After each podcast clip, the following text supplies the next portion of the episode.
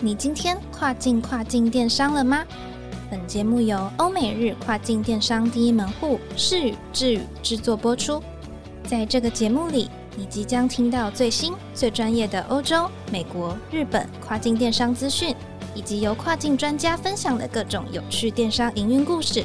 每周一个新主题，带你跨境跨境电商。Hello，各位听众朋友，大家好，我是 Doris，欢迎收听跨境跨境电商。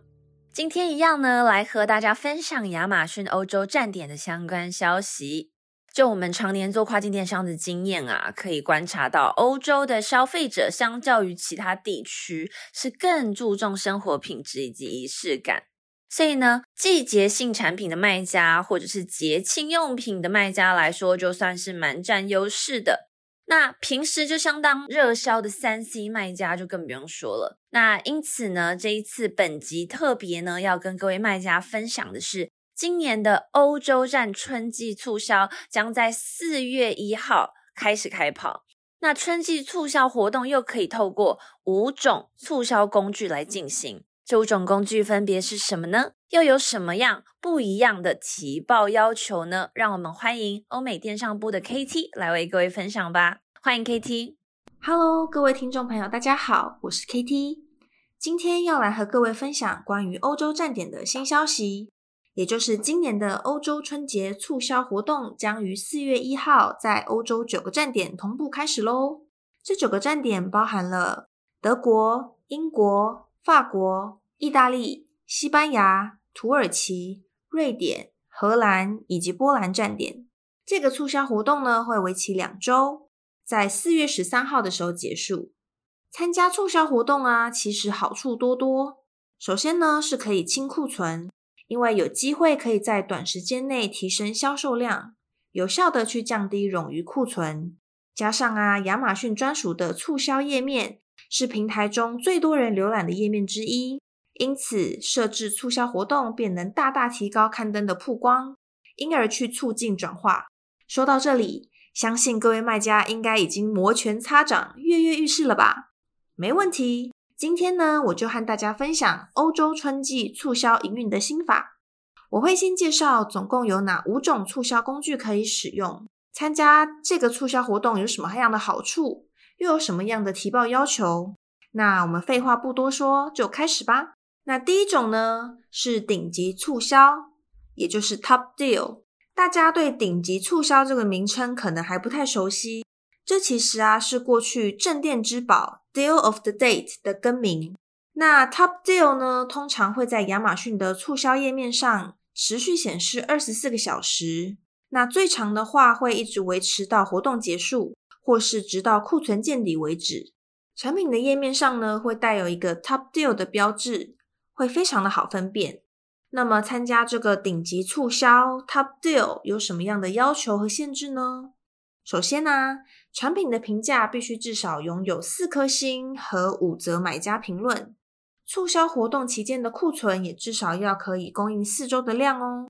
至于折扣方面呢，卖家必须要提供最少二十五 percent off，也就是七点五折的折扣，或者是当前价格降价超过六十欧或六十英镑。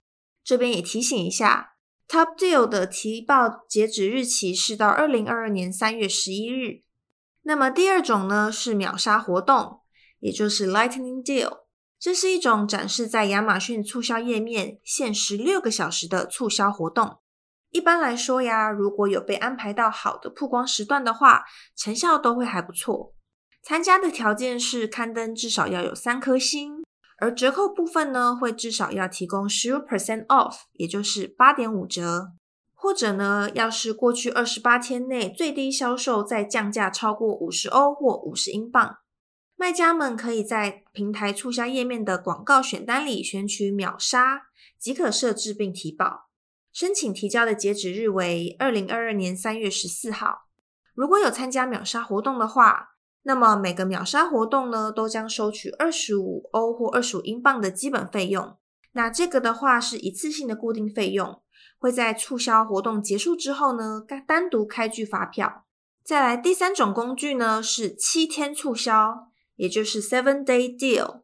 这是一种展示在亚马逊促销页面的价格折扣促销活动，期间内会在促销页面持续运行七天。那这个促销的形式通常用于吸引整个产品类别的流量，以提升一个或多个品牌的知名度。参加条件是刊登至少要有三颗星，且折扣部分至少要提供十五 percent off，也就是八点五折。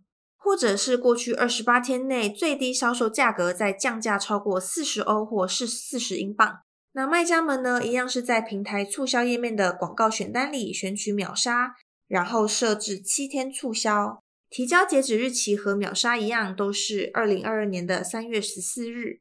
那每个七天促销的活动呢，都将收取五十欧或五十英镑的基本费用，一样是一次性的固定费用。这边提醒各位卖家。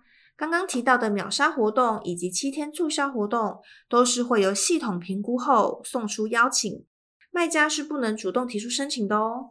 因此建议大家可以随时注意广告页面是否有收到系统的活动邀请。另外还有一点必须要特别留意，参加这两种促销时的曝光位置还有时段，也会是由亚马逊系统去随机的安排。因此建议大家可以在活动前查看广告页面。依照系统安排的时段来评估是否要参加活动，才能达到更好的活动效益哦。否则，如果时段被安排在半夜或者凌晨，那成效可能就会不如预期。那第四种促销工具呢，是优惠券，也就是我们很常听到的 coupon，在英国则是叫 voucher。设置优惠券之后呢，将会显示在产品刊登以及亚马逊的 coupon 专属页面，买家只需要点击优惠券。